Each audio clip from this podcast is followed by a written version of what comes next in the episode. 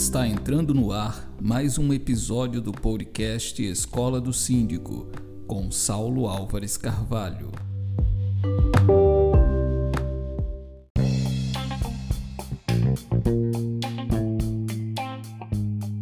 Olá, estamos iniciando mais um episódio do podcast da Escola do Síndico. Quem fala com você aqui é Saulo Álvares Carvalho. Eu sou advogado condominialista e professor de Direito e Gestão Condominial aqui na escola. Nós temos episódios inéditos desse podcast toda terça e quinta ao meio-dia. E para que você receba tudo em primeira mão, basta assinar gratuitamente esse podcast nos principais serviços agregadores. Nós estamos no Google Podcasts, no Spotify, no Deezer, no Apple Podcasts e você pode assinar, como eu disse, gratuitamente para não perder nada. Toda vez que tiver episódio inédito, você recebe lá em primeira mão, tá?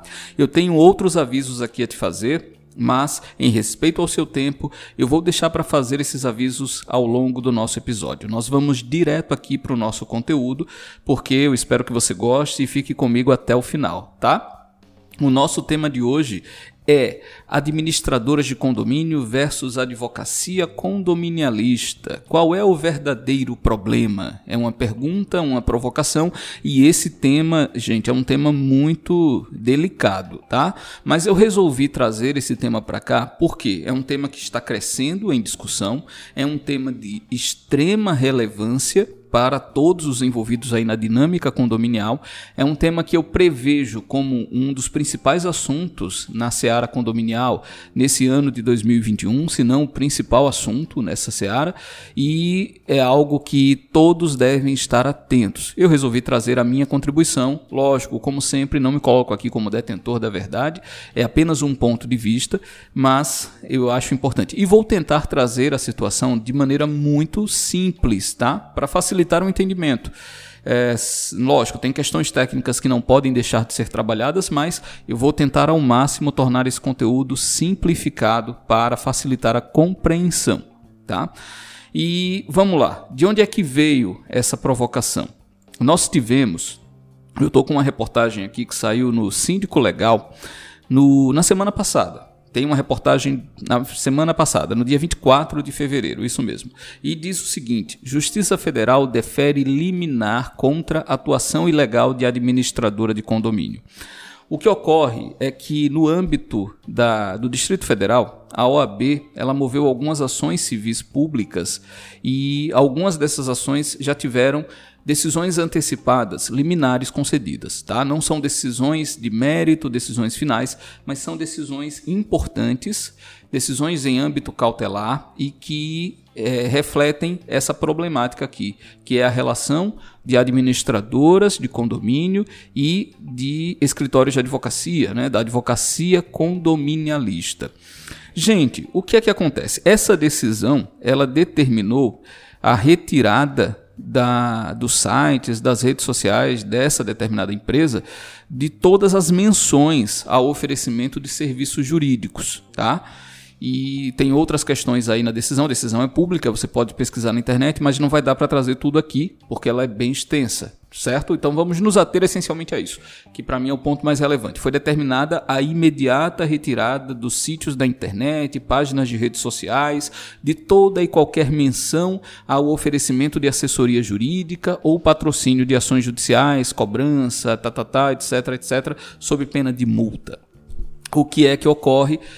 a, a a atividade jurídica, gente, é uma atividade como tantas outras regulamentada, tá? É uma atividade prevista em lei e nós temos um estatuto próprio para isso, que é o Estatuto da Advocacia. E esse estatuto da, da advocacia, ele prevê que o advogado, ele precisa ao trazer o seu conteúdo, né, os seus serviços, ele deve trazer isso de maneira informativa, sobretudo. Ele não pode se valer de práticas mercantis, é, de práticas comerciais para fazer é, a oferta desses serviços. Isso tem que ser feito com muita cautela, sempre com muita discrição, com muita moderação de base informativa, sobretudo, e também o nosso estatuto lá, ele veda o oferecimento dos serviços de advocacia combinados com outros serviços. Então eu não posso dizer que eu sou advogado e sou contador, hipoteticamente, ou que eu sou advogado e sou outra profissão qualquer. Recentemente teve polêmica, inclusive, com a questão do coaching e tudo mais. Então isso tem que ser visto com muita reserva. Quando você se apresenta como advogado, a advocacia ela requer essa exclusividade por força estatutária, por força do que está lá no estatuto, tá? Por sua vez, o que é que as administradoras de condomínio elas fazem? Elas oferecem um suporte via de regra, um suporte, suporte contábil essencialmente, não é?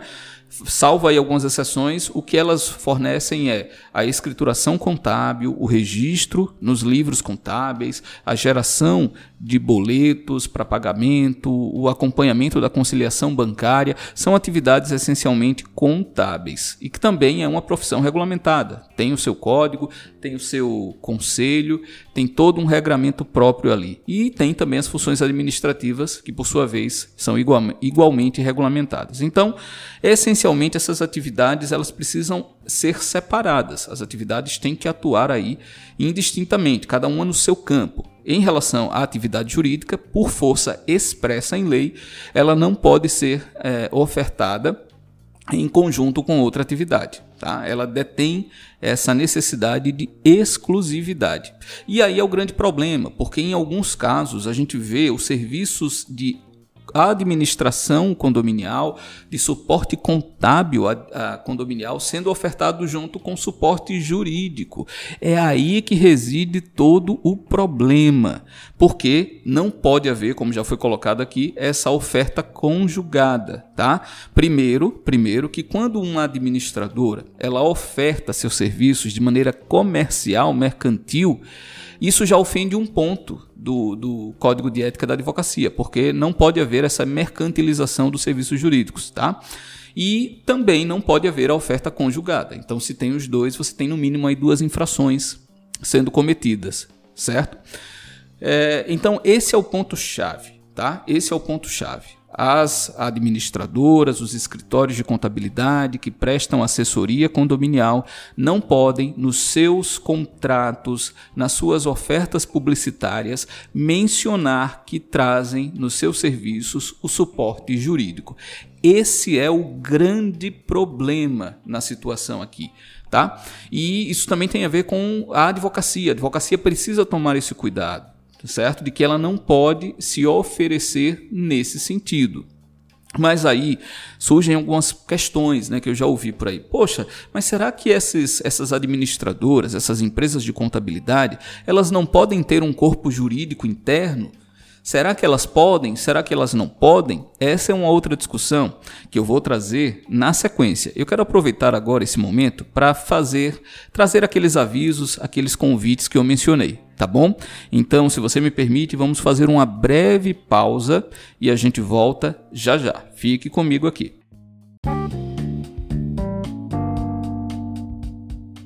Olá, tudo bom?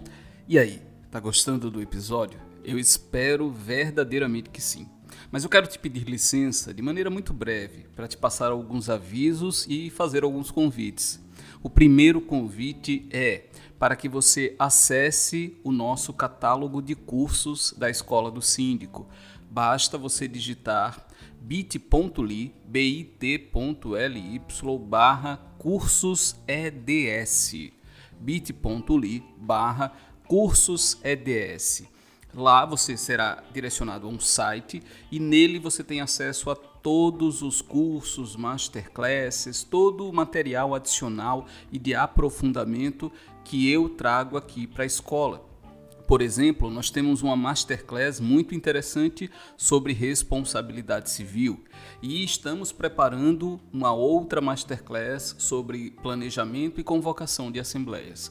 Então tem muito material sendo pensado e que será trazido para você e a porta de entrada para esse conteúdo é o nosso site, o nosso catálogo de cursos bit.ly barra cursos EDS.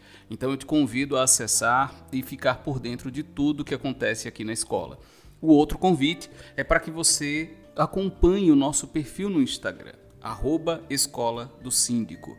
Lá também você tem acesso às novidades, aos novos projetos de maneira quase que imediata. Então, não deixe de acompanhar o perfil da escola no Instagram. E também, pelo próprio perfil, você vai ter acesso ao nosso canal no Telegram. São várias bases aí para você interagir comigo, interagir com a escola, e eu quero muito ter você por perto, tá? Mas o ponto de partida é o nosso catálogo de cursos bit.ly barra cursos EDS. Então, te espero lá e vamos voltar aqui ao nosso conteúdo.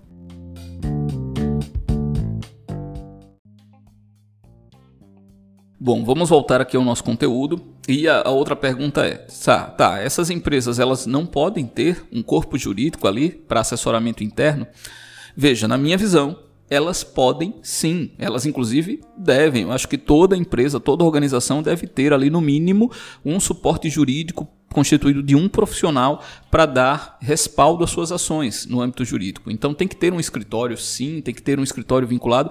Porém, o que não pode se confundir aqui é que esse suporte jurídico atende aos interesses internos da, daquela organização, daquele escritório, daquela administradora.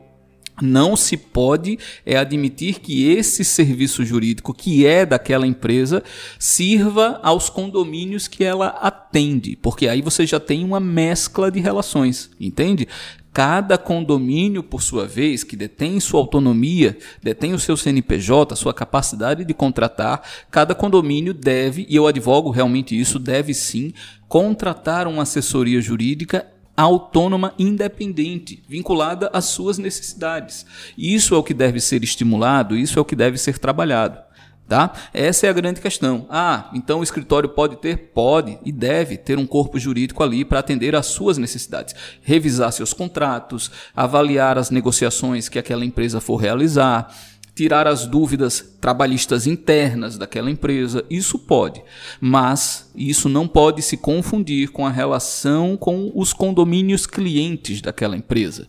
Tá? Cada condomínio te, deve ter a sua, auto, a sua assessoria própria, certo? Então, esse é o, é o ponto central aqui. A gente precisa entender claramente qual é a questão. Primeiro ponto, como já foi exaustivamente trabalhado, não pode haver a oferta dos serviços jurídicos conjugados e não pode haver a oferta desses serviços jurídicos de maneira mercantil. Isso é vedado pelo Estatuto da Advocacia.